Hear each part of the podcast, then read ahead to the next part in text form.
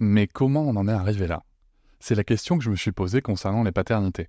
Pour y répondre, je vous propose de découvrir la BD Papa Sapiens, qui raconte l'histoire des pères à travers les âges avec humour et les chouettes dessins de Sévanie. Elle va paraître le 6 juin prochain. Vous pouvez la précommander dès maintenant et avoir un cadeau idéal pour la fête des pères. Alors rendez-vous dans votre librairie préférée ou dans les liens en description de l'épisode ou sur mes réseaux sociaux.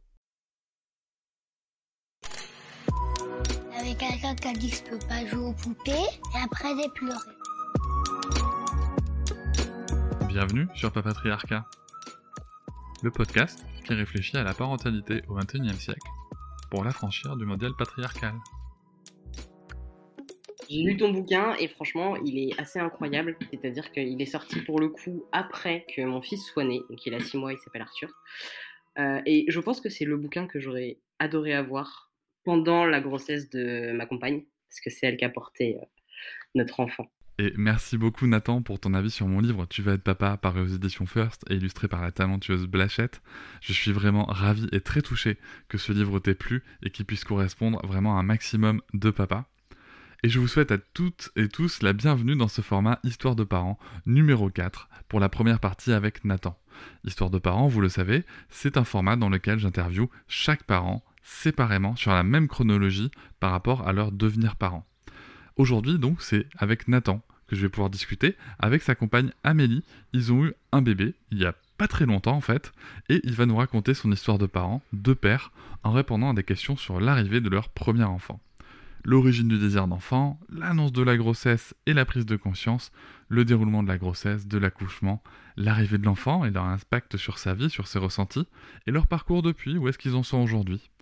La semaine prochaine, ce sera sa compagne Amélie qui répondra aux mêmes questions sur la même chronologie et sans concertation sur les réponses. J'adresse un grand merci à Nathan et Amélie pour leur bienveillance pendant nos échanges. J'avais vraiment peur de faire preuve de maladresse dans mon propos.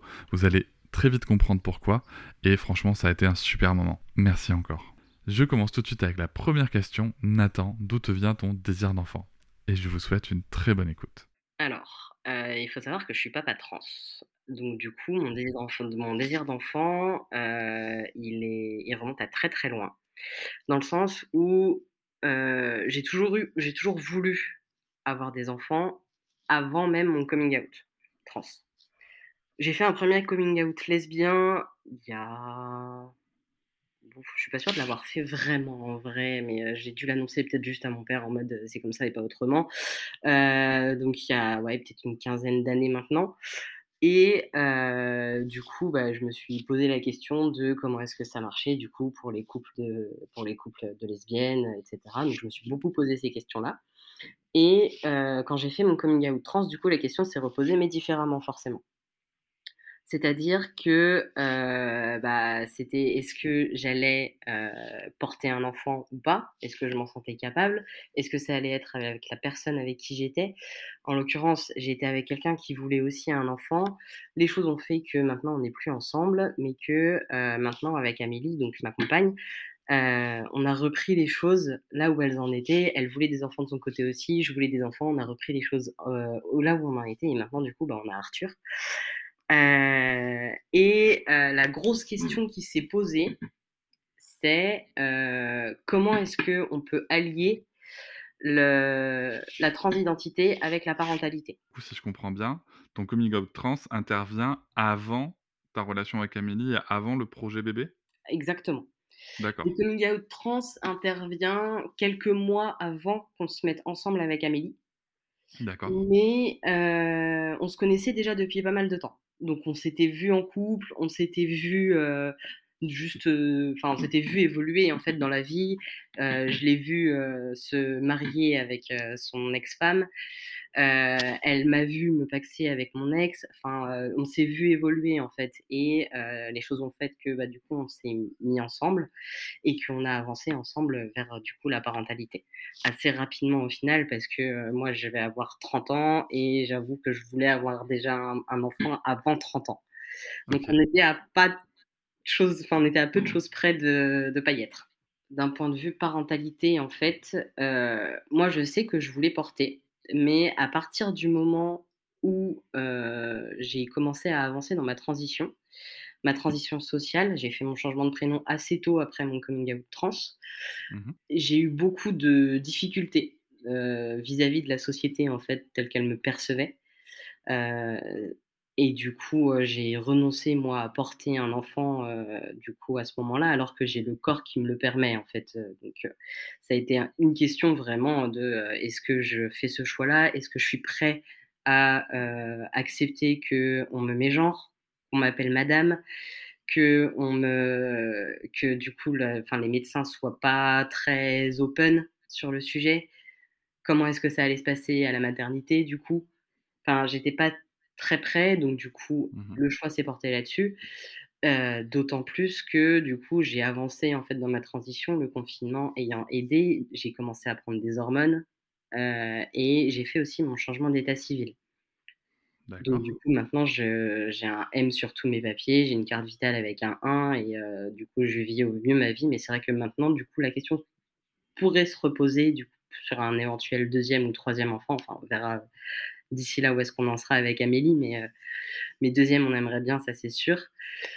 Heu, mais la difficulté qui se pose, c'est, heu la société est faite telle qu'actuellement je suis reconnu comme étant le père légal d'Arthur. Je suis allée à la mairie, j'ai dit: «Bonjour, je suis, ma conjointe est enceinte». Donc j'ai fait une reconnaissance de paternité anticipée et tout s'est très bien passé. J'ai donné ma carte d'identité avec un joli M dessus. On m'a dit: «D'accord monsieur, félicitations» et du coup, j'ai un livret de famille où je suis indiqué comme étant le père d'Arthur.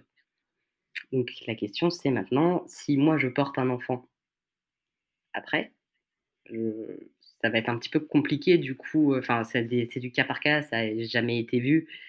C'est-à-dire que, heu, on a des il y a des limites, heu, qui ont été posées par la société. Avant, pour pouvoir faire un changement d'état civil, il fallait absolument être stérilisé, donc ça c'est plus passé, enfin c'est plus c'est plus le cas depuis 2016-2017. Mais il y a toujours une, heu, stérilisation administrative, en fait. Mmh C'est-à-dire que quelqu'un qui a un enfant qui a un M sur ses papiers, bah, sera reconnu soit comme la mère, soit sera, heu, devra passer devant un tribunal, enfin, soit devra adopter son enfant. Il y a tellement de cas de figure et de possibilités que c'est vraiment, c'est complexe comme question, en fait. Mais du coup, on a fait ce choix-là de c'est Amélie qui porte et moi qui suis le papa et du coup, je me suis posé plein de questions sur comment est-ce que je pouvais avoir mon rôle de père vis-à-vis de ce petit bout, du coup, que je ne portais pas et voilà. et alors comment ça démarre? Quand elle t'annonce qu'elle est enceinte, comment ça se passe? Déjà, j'ai forcément une question, heu, prat pratico-pratique. Heu, comment ça se passe? La la, la je sais pas quel mot utiliser, la fécondation, la procréation? Ouais, heu, on a fait le choix d'une, heu, PMA artisanale. Artisanale? D'accord, vas-y. Je ça, connaissais pas le mot artisanal. C'est, heu, bah, c'est pipette de Doliprane en fait, un don de sperme, et du coup, bah, ça a été, les essais en mode, bah, de pendant la période d'ovulation du cycle, gobelet avec, du coup, bah, le le sperme et ensuite pipette de Doliprane et voilà. Ah ouais? c'est pas très Je canon mais mais ça ah mais marche. je connaissais pas du tout, tu vois? Heu, donc vous faites une fécondation, hem, artisanale et heu, est-ce que ça arrive rapidement pour le coup la la la grossesse? Franchement assez, ouais. On a eu vachement de chance. On a commencé les essais pendant le deuxième confinement. Mmh et le premier essai, on pense qu'il y a eu une nidification et ensuite, s'est ça ça a pas tenu parce qu'Amélie est quelqu'un qui, heu, a une, heu, enfin, qui a vraiment des cycles très, très, très réguliers. Enfin, genre, c'est comme du papier à musique, c'est vraiment aucun doute et là, pour la première fois de sa vie, elle a eu du retard Mmh heu, mh. dans ses règles. Donc du coup, on s'est posé la question. Elle a fait un test de grossesse et en l'occurrence, il était négatif. Le soir même, elle avait ses règles. Mais elle avait d'autres symptômes, qui étaient développés aussi en mode des nausées matinales, heu, et cetera. Donc la question s'est vraiment posée dès le premier essai. Deuxième essai, ça n'a pas fonctionné du tout et ça, on l'a su tout de suite. Et troisième essai, heu, c'était un peu l'essai le plus random, c'est-à-dire enfin vraiment, si c'était l'essai qu'on n'allait pas faire, c'était celui-là. Par manque de temps, parce que c'était compliqué d'un point de vue organisation, et on a décidé quand même de le faire en mode: «Allez, heu, on essaye quand même», heu, un peu à l'arrache. On l'a fait et heu, tout en sachant tous les 2 que c'était juste histoire de dire qu'on essayait et en l'occurrence, bah, c'est celui qui a fonctionné. Et beh, voilà. Donc en 3 Mmh. cycles. Ça a fonctionné. Ouais, 3 cycles, ça va, hein. Ouais. C'est cool. Non, non, on a de la chance. Et donc elle tombe enceinte et là, qu'est-ce qui se passe? Comment tu ressens? Comment est-ce que toi tu ressens ce moment? Quand elle Et là, enceinte? Alors elle a pas fait de test de son côté, heu, pour me l'annoncer après, parce qu'on l'attendait. Ouais. Parce qu'on attendait tous les 2, c'était un projet vraiment qu'on avait à 2 et qu'on voulait savoir ensemble. Un des premiers trucs qui nous a fait nous poser la question, heu, enfin en tout cas moi qui m'a fait me poser la question, ça a été un soir où, heu, on fumait une clope sur notre balcon et elle me dit: «Putain, j'ai envie de merguez». Le truc qui sortait de nulle part, mais complètement de nulle part et je me suis dit: «C'est quand même bizarre, il est genre 2:00 du mat, tu as une envie de merguez comme ça?» enfin, je lui ai pas dit du coup, mais heu, c'est vrai que que c'était assez étrange quand même comme sensation et du coup je me suis dit: «OK, on va laisser couler, de toute façon c'est impossible que cet essai-là ait fonctionné en vrai, enfin genre, les autres essais c'était tous les jours pendant le pendant le pendant la période d'ovulation. Là on l'a fait 1 fois parce que c'est la seule fois où on pouvait le faire pendant le cycle, enfin très clairement, heu, c'est impossible que ça ait fonctionné. Bon et ensuite il y a eu un retard de règles et là du coup, heu, elle a fait un test et on n'y a pas cru. C'est-à-dire qu'on a vu le test, on a vu une bah, la 1re barre de test qui dit que le test est fonctionnel et il y avait un truc hyper léger, mais vraiment très léger, heu, sur le test et on se dit: «Non, il est défectueux, c'est pas possible». On a appelé on a c'était très drôle quand même comme moment parce que du coup, on a appelé, une de nos meilleures potes, qui est la marraine du petit, qui n'a pas répondu. Du coup, on a appelé, heu, la mère d'Amélie en visio pour lui montrer, qui a dit: «Je sais pas trop, refaites un test demain, on verra, je sais pas» et là notre meilleure pote nous a rappelé pour nous dire: «Mais vous êtes aveugle, le test il est positif». Genre vous avez vous avez de la merde dans les yeux, très clairement, heu, ça se voit en fait et effectivement maintenant qu'on re-regarde les photos, oui, on le voit qu'il y a 2 barres, juste je pense qu'on voulait pas y croire parce qu'on pensait que cet essai-là était vraiment, bah, pas ça. allait fonctionner. Vous étiez peut-être auto-conditionné à ce que ça fonctionne pas Ah et complètement et je pense qu'on avait renoncé à ce que ça fonctionne pour celui-là en fait et bah, du coup, ça a fonctionné. et donc elle est enceinte Et donc elle est enceinte et là ça coup commencent les, heu, rendez-vous médicaux. On l'annonce du coup à notre médecin traitant qui est le médecin qui me suit également pour ma transition Mmh qui me qui me suit pour tout ce qui est analyse de sang, heu et cetera, heu, qui du coup lui prescrit, heu, bah, plein de prises de sang, plein de trucs à faire, enfin, vraiment là commence du coup, l'aspect médical de la grossesse, donc qui se confirme par une par la prise de sang et la 1re écho. Donc on était en stress quand même jusqu'à on était en gros stress jusqu'à la 1re écho, et où là du coup, heu, bah, l'écho se passe super bien, l'échographie c'était adorable, heu alors j'ai quand même eu des moments où on m'a mégenrée, mais Mmh on les corrigeait 1 fois et après c'était fini, sur tout le reste, sur les sur tout le reste de la grossesse en fait, donc franchement ça a été hyper cool. Excuse-moi Nathan, est-ce que tu peux m'expliquer le mot mégenrée s'il te plaît?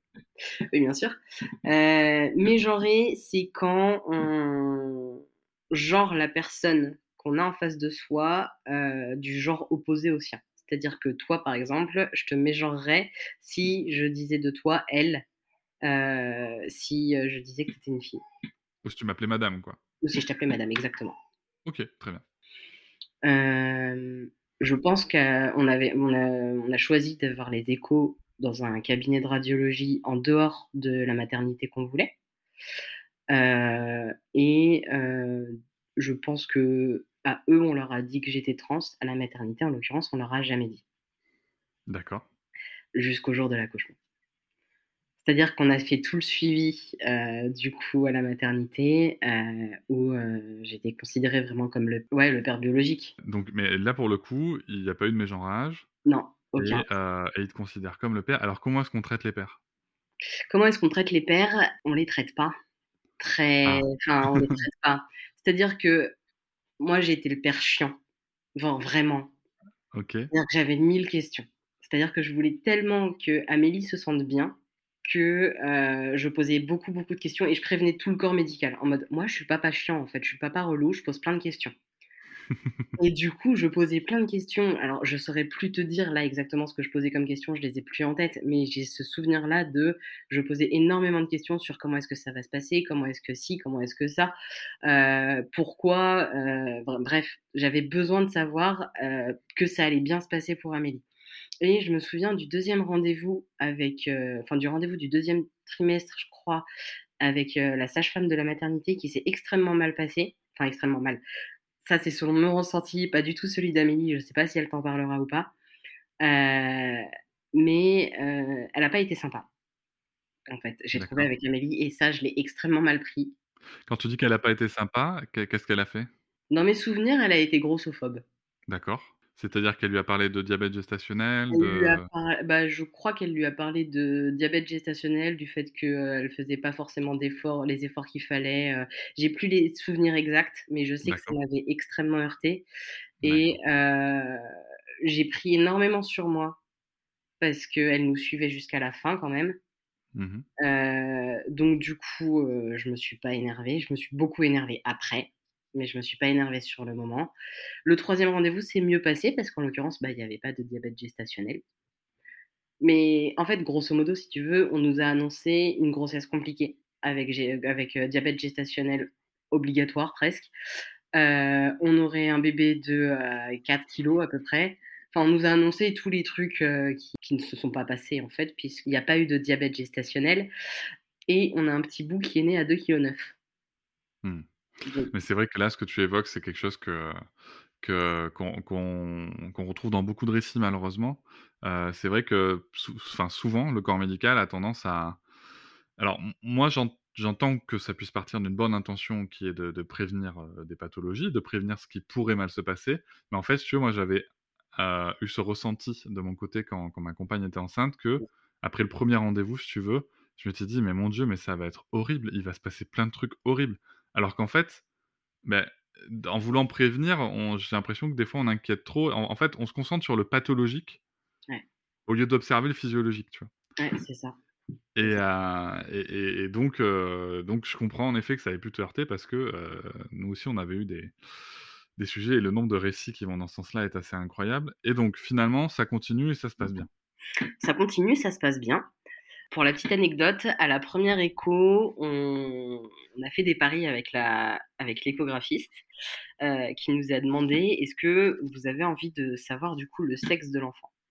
enfin, du truc parce que je peux le savoir à 90% avec, heu, un truc spécifique qu'elle nous montre au niveau de la nuque ou je sais pas trop, enfin, ce qui allait être la nuque, heu, où je je crois que c'est à cet endroit-là. Heu et du coup, on lui dit: «Oui, allez, on y va» et heu, elle nous dit: «Bah, à quatre heu, à 90% ce sera une fille». Donc nous, on se projette. On l'appelle par le prénom du coup, heu, qu'elle aurait dû avoir, enfin genre pendant tout un trimestre vraiment, on se projette énormément dans le fait que ce serait une fille. On commence à acheter des fringues, on voulait à la base enfin en en vrai on n'aime pas le rose, donc c'est un peu compliqué du coup de enfin genre on on voulait un peu des fringues un peu mixtes et cetera et en l'occurrence quand on pense fringues mixtes, bah, souvent c'est des fringues de mecs. Donc on commence à acheter plein de fringues de mecs, heu et on se projette vraiment là-dedans. Alors moi, en l'occurrence, j'avais aucun souci, heu, que ce soit une fille ou un garçon, heu et l'idée me plaisait bien. Pour le coup, d'avoir une petite, il y avait aucun Mmh mh. souci, enfin genre et on nous annonce du coup à la deuxième écho que en fait, c'est un garçon. C'est-à-dire qu'on a demandé du coup là, elle nous a dit: «Je suis sûre à 100% nous, on voulait pas savoir pendant l'écho, heu et on lui a demandé si elle pouvait écrire le prénom de de l'enfant sur un bout de papier qu'on allait ouvrir après, heu, c'est au moment où les terrasses venaient de réouvrir. Le jour, je crois que c'est même le jour où les terrasses venaient de réouvrir, on est appelé se faire un petit déj en terrasse après l'é l'échographie. On a ouvert le papier à ce moment-là et là, on a lu: «Arthur, félicitations» et là, j'étais trop content. Sauf que là, je vois Amélie se replier sur elle-même et avoir un coup de mou, dans le sens où elle s'était vraiment projetée, du coup, à ce que ce soit une petite, sauf que là, du coup, c'est un mec. Et que c'est une question qu'on s'est posée aussi. Comment est-ce qu'on fait pour élever un mec, en fait, dans notre société, pour que ce soit un mec bien et que ce soit pas un violeur?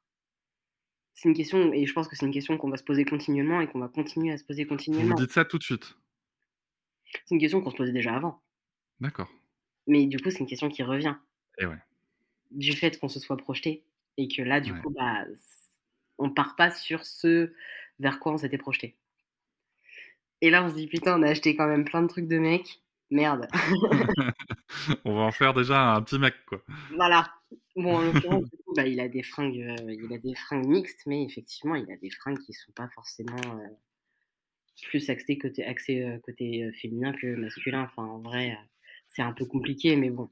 Du coup, moi, ce que je fais, c'est que, on a on avait quand même quelques fringues vraiment, typées filles, je lui mets et je prends des photos et je me dis: «Ça fera un album photo si jamais, en fait, c'est quand même une fille».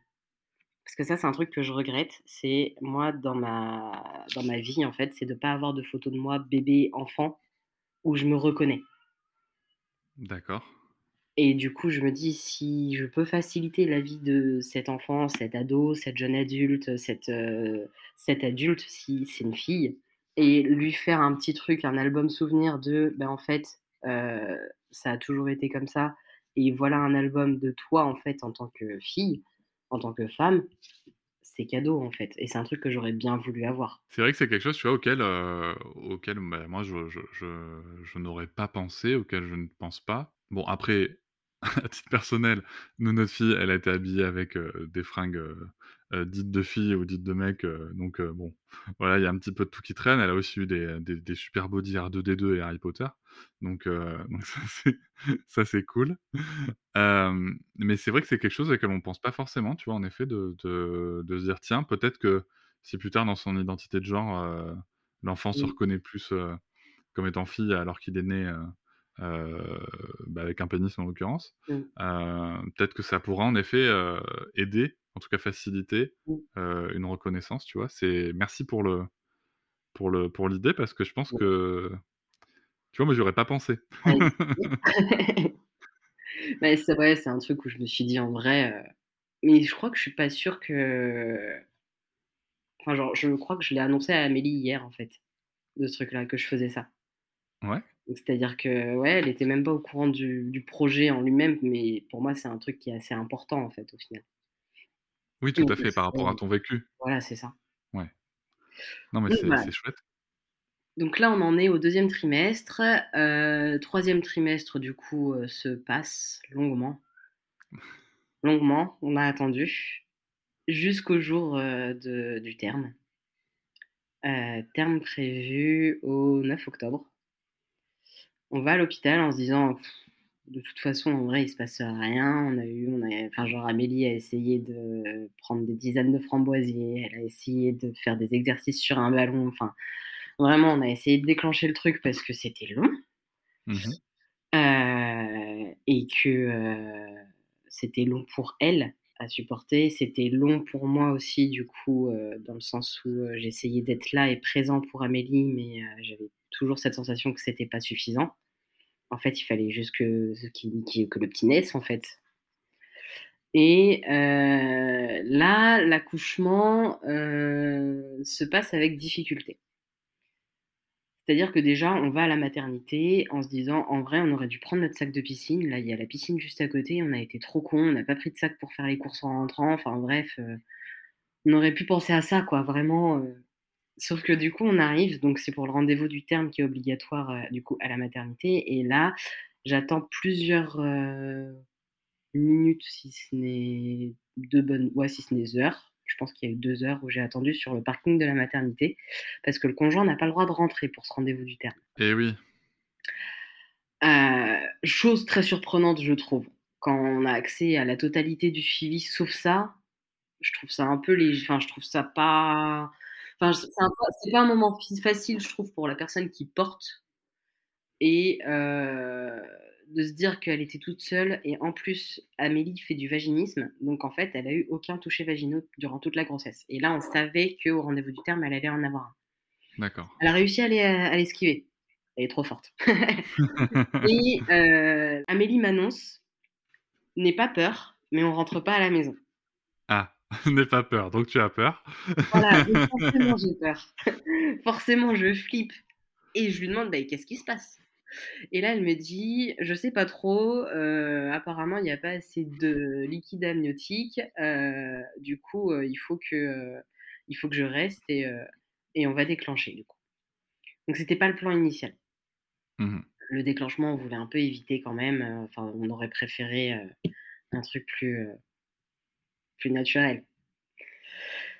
Donc du coup, on se dit je me dis: «Bah, OK, c'est parti, on va attendre du coup, heu, que d'aller en chambre». Donc elle est en elle est pas en chambre en plus de la maternité, elle est dans le suivi, heu, des grossesses pathologiques.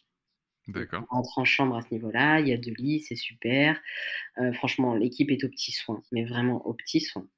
Là, du coup, je rentre à la maison pour aller chercher du coup, bah, la valise de la valise de Bibou, la valise d'Amélie pour l'accouchement et heu, je vais nous chercher à bouffer aussi au passage parce que, heu, bah, on n'avait pas mangé mine de rien, c'était le matin et heu, il était déjà 16:00 donc du coup, moi je crevais la dalle. Elle, elle avait eu un petit le reste d'un plateau repas de ce qui restait du midi, enfin bref, c'était pas ouf donc je suis allée nous chercher à bouffer et le premier déclenchement a été le soir.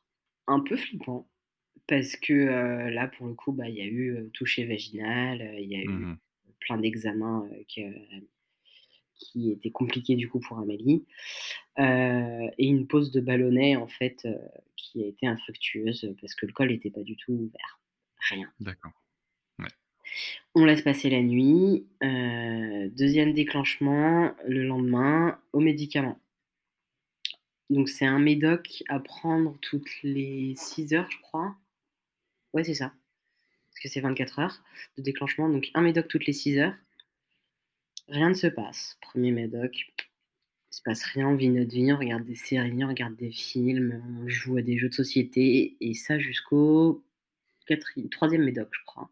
Ouais, 3e ou 4e médoc. Là, il commence à se passer un petit truc. Bon, une contraction par-ci par-là, rien de folichon. Heu, donc échec de du deuxième déclenchement. Ça commence à être loin et pour Mmh elle et pour moi, heu, alors elle, en l'occurrence, heu, c'est une grosse dormeuse. Donc du coup, elle a dormi, en fait. Ryan Reynolds here from Mint Mobile. With the price of just about everything going up during inflation, we thought we'd bring our prices down. So to help us, we brought in a reverse auctioneer, which is apparently a thing. Mint Mobile unlimited premium wireless. Ready to get 30, 30, bit to get 30, bit to get 20, 20, 20, bit to get 20, 20, bit to get 15, 15, 15, 15 just 15 bucks a month. So, Give it a try at mintmobile.com slash switch. $45 upfront for three months plus taxes and fees. Promo rate for new customers for limited time. Unlimited more than 40 gigabytes per month. Slows. Full terms at mintmobile.com. Tant mieux. Voilà. Moi, je suis un petit dormeur et en plus, je suis ultra relou, c'est-à-dire que s'il fait pas noir et si c'est pas silencieux, bah, ma nuit, elle est pourrie. Donc j'ai peu dormi. On va pas se mentir, j'ai très peu dormi à ce moment-là et du coup, j'étais crevée. Je commençais à fatiguer, en fait et du coup, ça a été le surlendemain, donc le 11, déclenchement, du coup, cette fois à la perf d'ocytocine, heu, où on y va, quoi. Donc là, ouais, ça elle a eu du coup, elle a eu pause de de péridurale, perf d'ocytocine. Là, du coup, il y avait des contractions qu'elle ne sentait pas, donc OK. voilà et heu, pareil, du coup, elle a dormi toute la journée Et et toi, en tant que père, heu, comment tu te sens à ce moment-là? moi, à ce moment-là, je suis contente d'être là pour Mmh mh. elle, si elle a besoin. Je suis terrifiée. Je suis terrifiée de la perdre. Je suis Mmh terrifiée de perdre Bibou, heu, tout en sachant qu'on s'était déjà dit que s'il y avait un choix à faire, heu, c'était elle qui passait en priorité. Ça a été horrible comme réflexion, hein, mais heu, enfin Je vais je vais être transparent avec toi. On a eu exactement la même réflexion avec, heu, ma compagne, mmh, sachant que nous, de notre côté, en plus, il y avait un une thrombopénie, c'est-à-dire qu'il y avait un problème de plaquettes, ah, heu et heu et dans les, complications, on nous a annoncé tous les trucs horribles qui pouvaient se passer.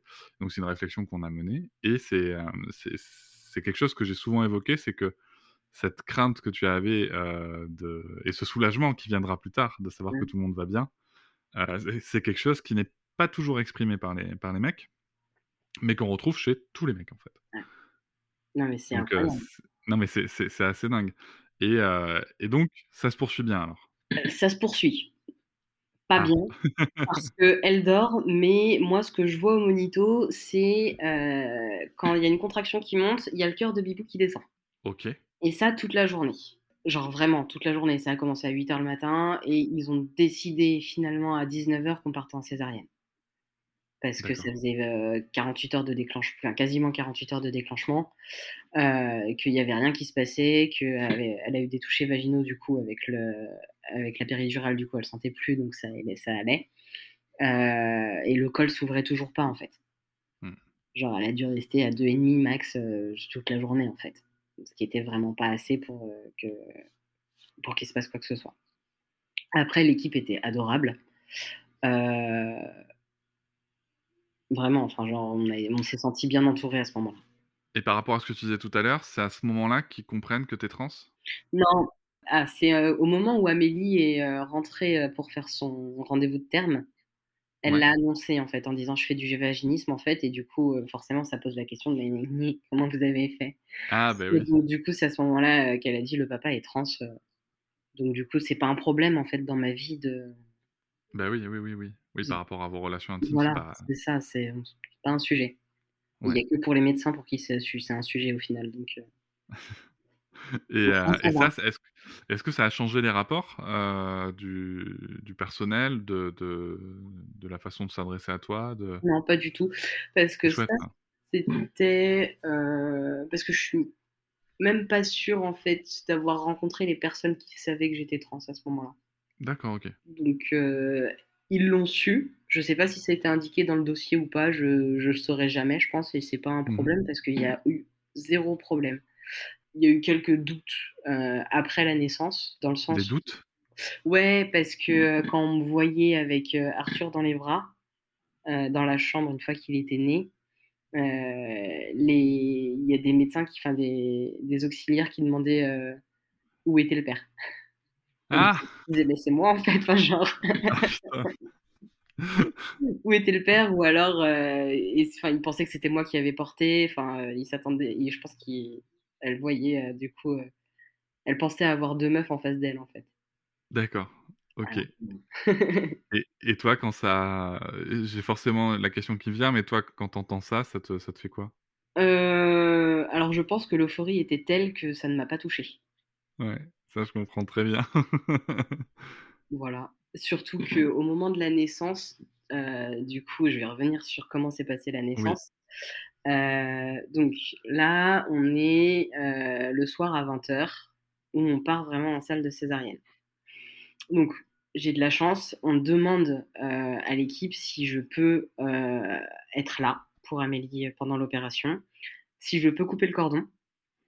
Et on me dit oui. Le, un des anesthésistes qui était là était un gros con. Enfin, gros con. En vrai, il faisait des blagues pas drôles. D'accord.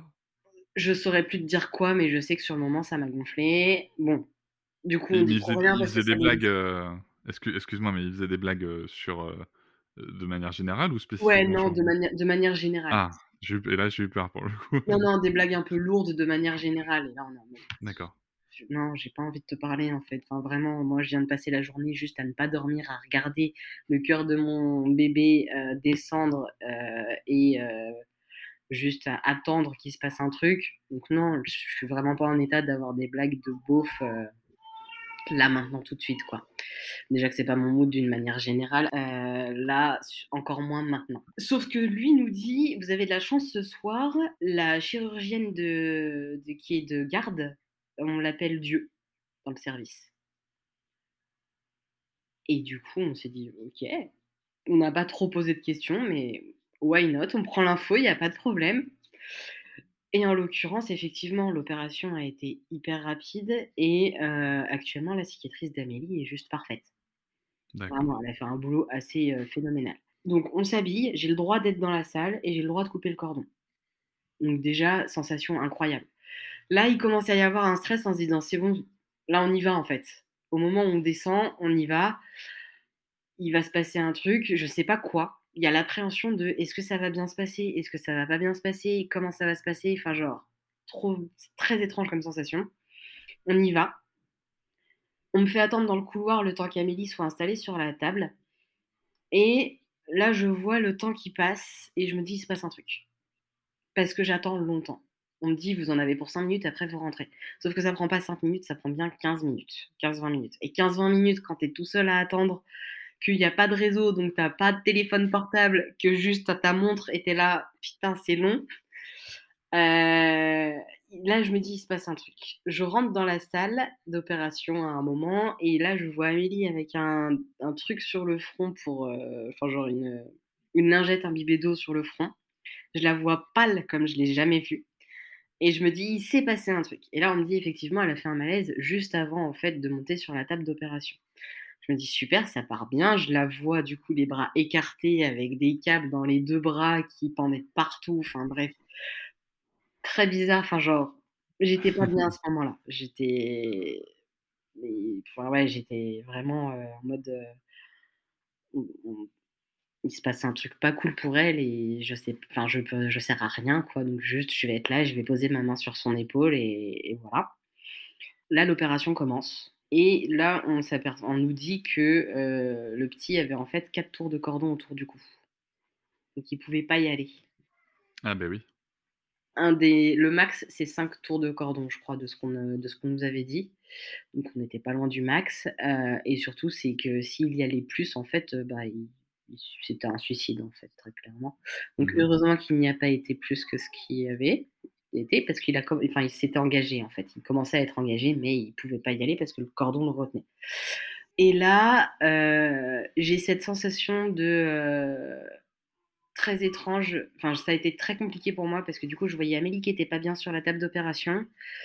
Euh, j'ai, au moment où euh, ils ont sorti le petit, ils nous ont proposé du coup de baisser le champ opératoire. Donc, ils baissent le champ. Moi, du coup, je vois Amélie ouverte. Euh, je vois euh, le petit être bleu à moitié sorti de son corps. Et du coup, euh, j'étais pas bien. Enfin, ça fait, ça fait quelque chose de voir la personne qu'on aime ouverte sur une table d'opération. C'est pas très agréable comme sensation. Le petit était bleu.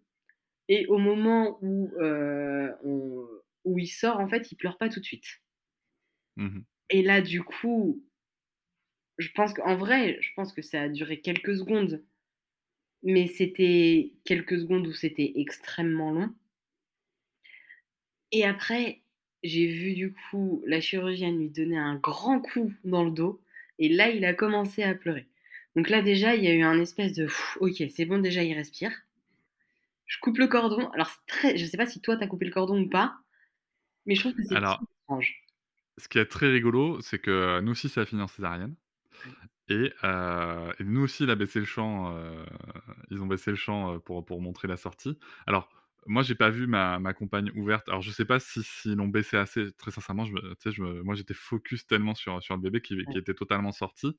Par contre, je me rappelle qu'en fait, moi, si tu veux, il tenait ma fille par le pied. Bon, elle a pleuré direct. Il tenait ma fille par le pied, comme ça, toute son guillemette. On avait regardé, c'est un beau bébé. On aurait dit un jambon, tu sais. Euh, mais et en fait, ils ont précoupé le cordon. C'est-à-dire que moi, je- ils m'ont demandé, ils m'ont proposé de le recouper euh, une fois qu'elle est- qu'elle qu'elle était euh, sur dans la petite salle qui est à côté où il la nettoie, où il la pèse et tout. D'accord. Donc moi, c'est comme ça que ça s'est passé. Ok. Ah ouais, alors que moi, non, j'ai vraiment coupé le cordon et c'est très dur en fait. On s'attend pas à ce que ce soit aussi difficile. Enfin, genre, c'est un espèce de truc cartonné.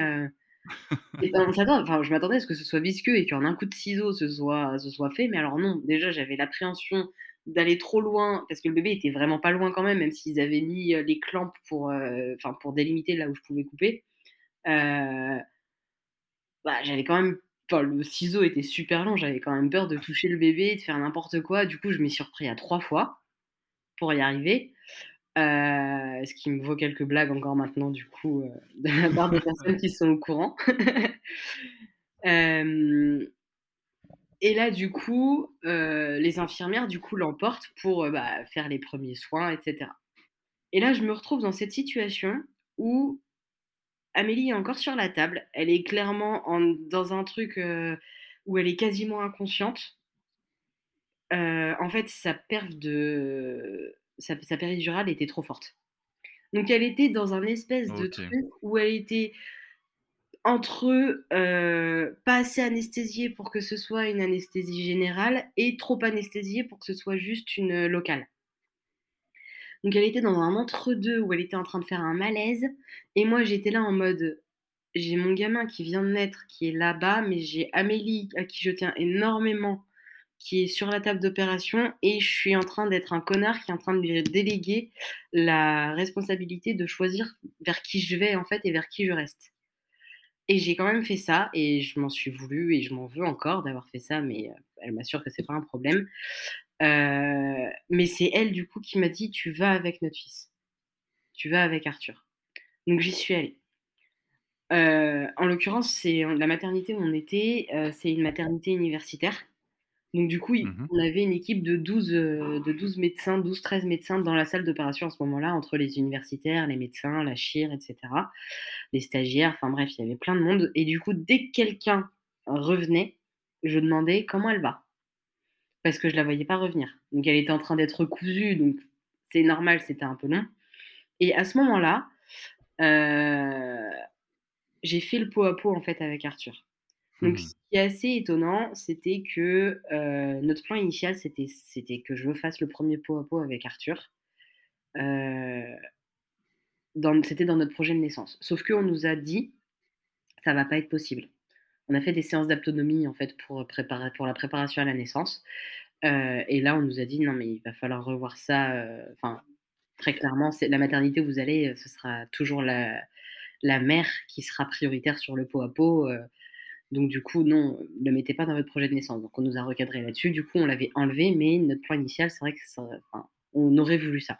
En l'occurrence, on l'a eu parce que Amélie a refusé de l'avoir en disant non, mais enfin genre, euh, j'ai j'ai les bras écartés, j'ai des capes partout, euh, je le toucherai pas tant que je serai dans cet état en fait. Et donc du coup, j'y suis allée et euh, là, du coup, j'enlève ma blouse, j'enlève mon t-shirt. Donc là, forcément, les sages-femmes voient mes cicatrices. Et elles me posent Mhm. pas de questions et elles me disent tenez monsieur. Et ça, ça a été un moment assez magique parce que j'ai été reconnue comme père en fait à ce moment-là et qu'on m'a, enfin genre très clairement, hein, j'ai deux cicat- j'ai deux larges cicatrices. La question ne se pose pas en vrai. euh, Pour, pour, pour les personnes qui n'auraient pas compris, euh, sont, les cicatrices suite à, à une à une opération pour retirer euh, Ouais, voilà, poitrine. c'est ça. Juste, euh, je, pré- je là, ouais. précise pour, pour les personnes pas forcément habituées. Pas de souci. Donc ouais, la mammectomie, c'est une opération, enfin c'est un, un retrait de la, de la poitrine en fait. Mhm. Et euh, il y a plusieurs techniques opératoires. euh, et en l'occurrence, moi j'ai une technique opératoire qui fait que j'ai deux larges cicatrices au niveau du torse. D'accord. Et du coup, quand j'ai enlevé le, mon t-shirt, je me suis dit là c'est bon, les gens savent en fait.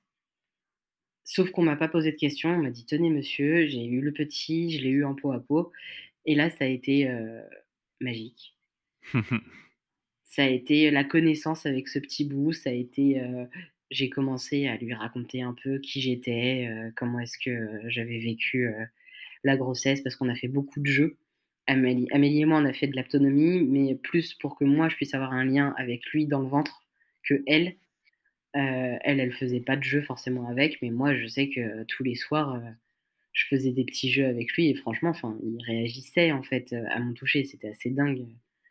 Et du coup, je lui ai expliqué tout ça et on a passé 2 heures et demie en peau à peau tous les 2, heu, comme ça. Sur la dernière demi-heure, heu, on était en salle de réveil où je suis arrivée après Amélie et là, je la vois livide et je la touche et elle est froide. Et là, je me dis: «Elle va jamais s'en remettre» et je vais repartir avec Arthur tout seul. Donc là, je commence à rebaliser. Mhm. Jusqu'à ce qu'elle se réveille. Petit à petit, parce qu'elle s'était endormie, heu, jusqu'à ce qu'elle se réveille et que du coup, heu, je sente que ça allait, enfin, j'ai senti que ça allait à ce moment-là, en fait, que ça allait aller. Elle a eu du mal à s'en remettre parce que, heu, il y a eu de la frustration de pas pouvoir rebouger tout de suite, enfin voilà et après, heu, on est remonté en chambre et tout s'est bien passé, en fait. Là où ça a été un peu plus compliqué, c'est qu'on nous a pas préparés, heu, au postpartum, heu, de césarienne. Il n'est pas vraiment le même qu'à mon avis que le postpartum auquel on nous avait préparés.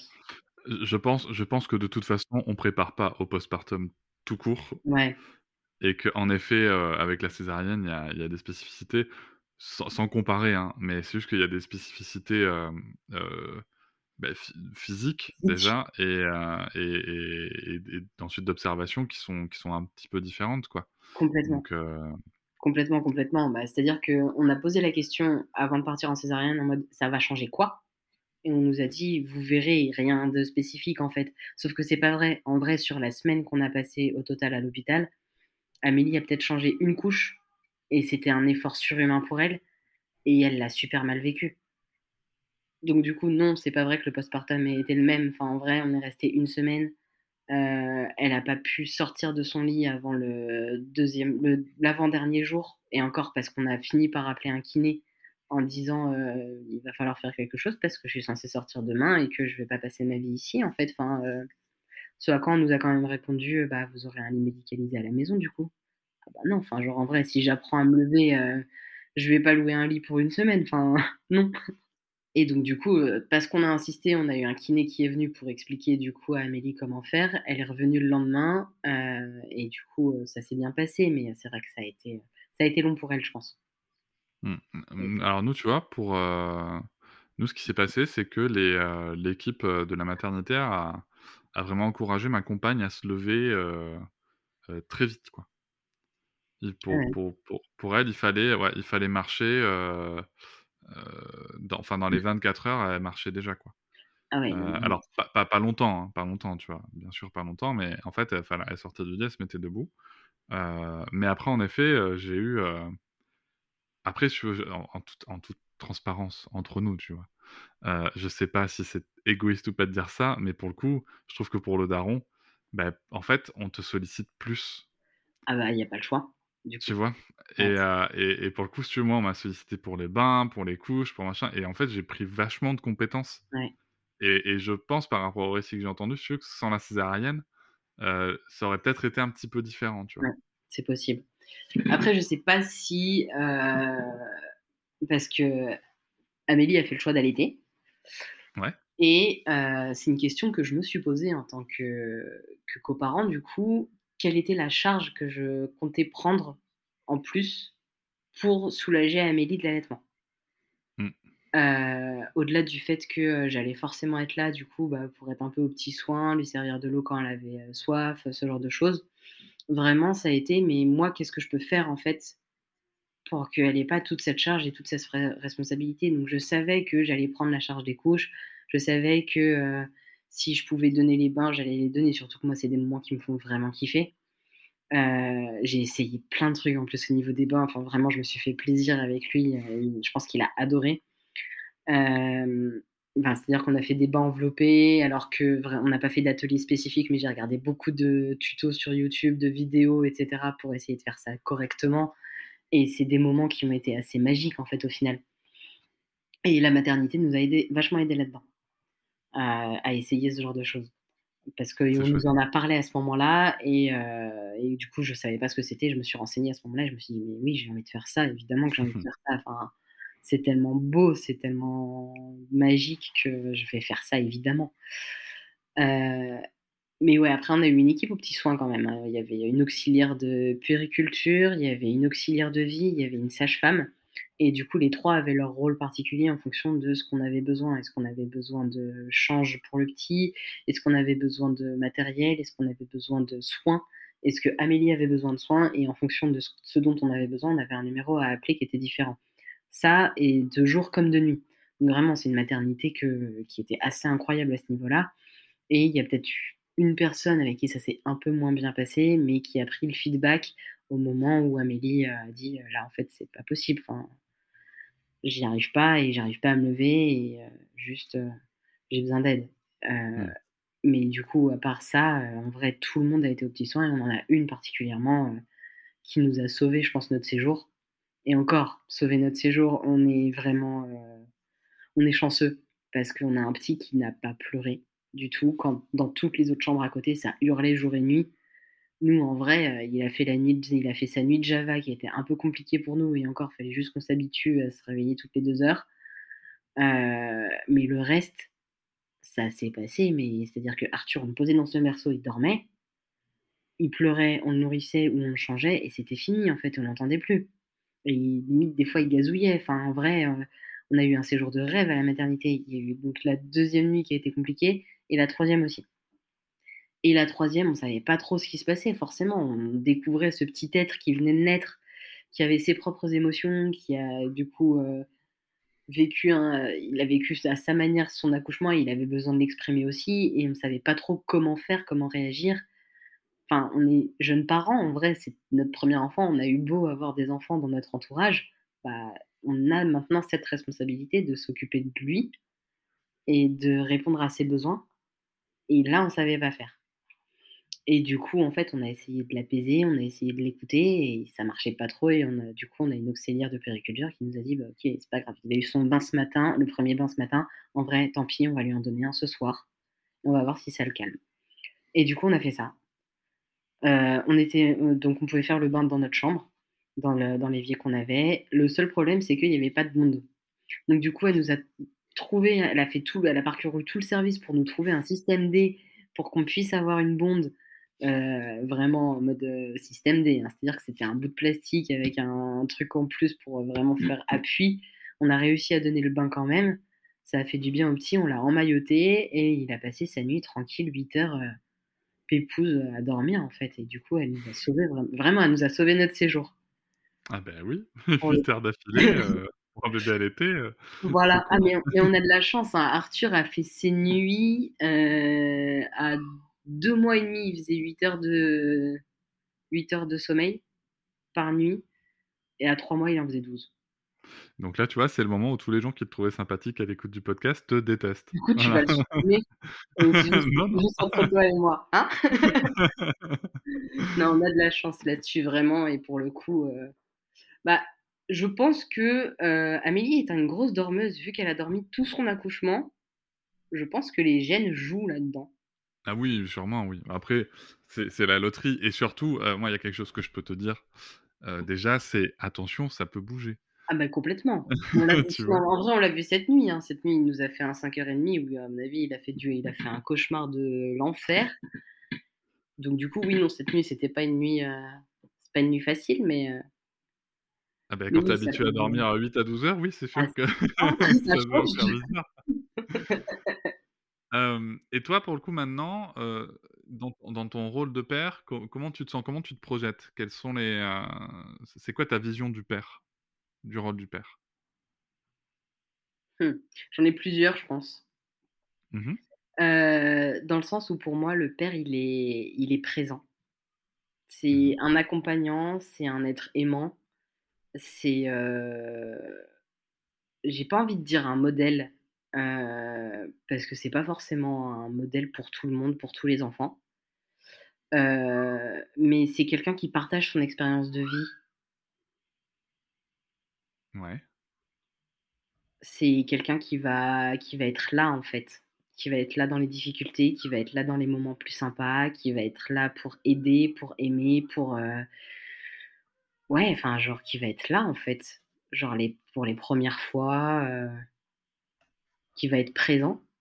Mmh Et moi, j'aimerais avoir ce rôle de, pas d'éducateur, mais j'aimerais euh, que Arthur, elle est, enfin, soit vraiment euh,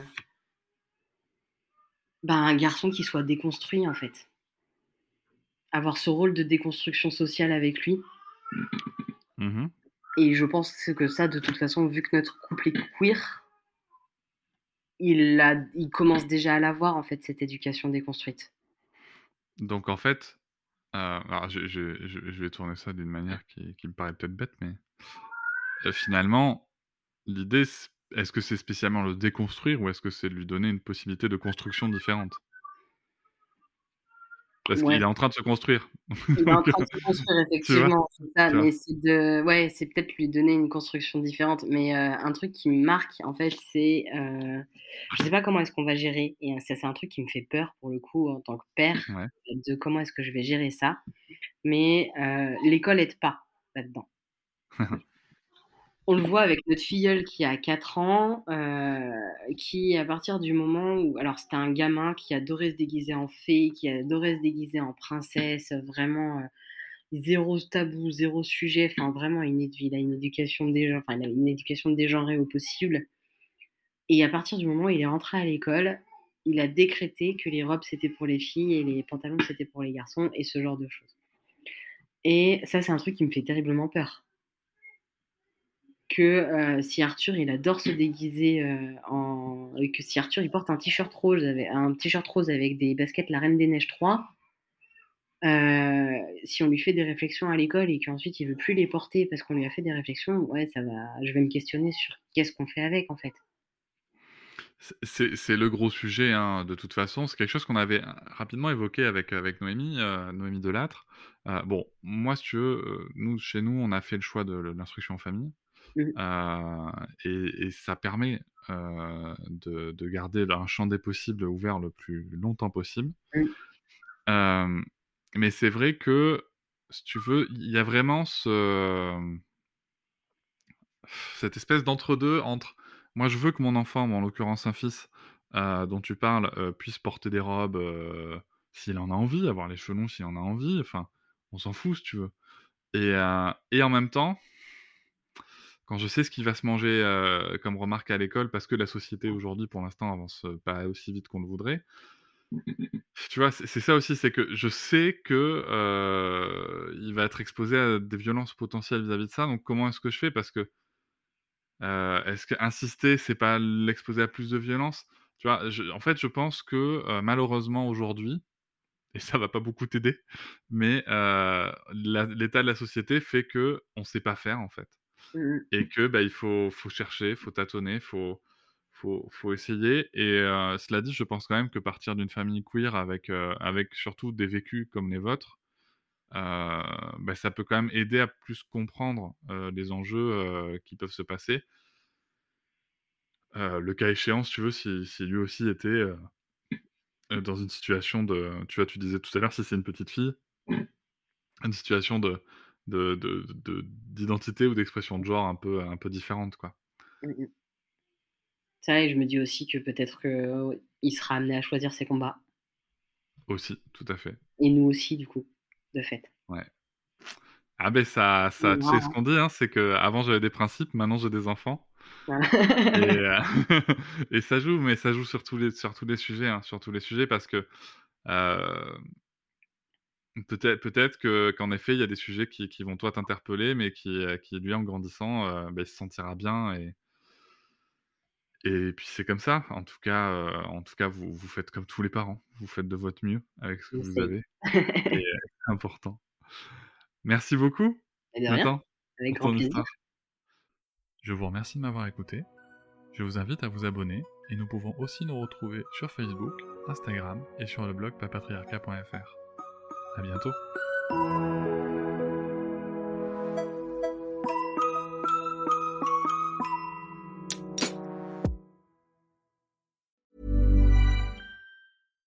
Deserves the best, and there's no better place to shop for Mother's Day than Whole Foods Market. They're your destination for unbeatable savings, from premium gifts to show-stopping flowers and irresistible desserts. Start by saving 33% with Prime on all body care and candles. Then get a 15-stem bunch of tulips for just $9.99 each with Prime. Round out Mom's menu with festive rosé, irresistible berry chantilly cake, and more special treats. Come celebrate Mother's Day at Whole Foods Market.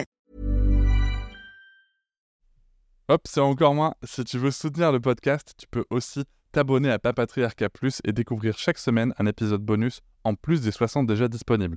À découvrir sur tes applis de podcast comme Pocketcast, Castbox ou encore Apple Podcast. À très vite.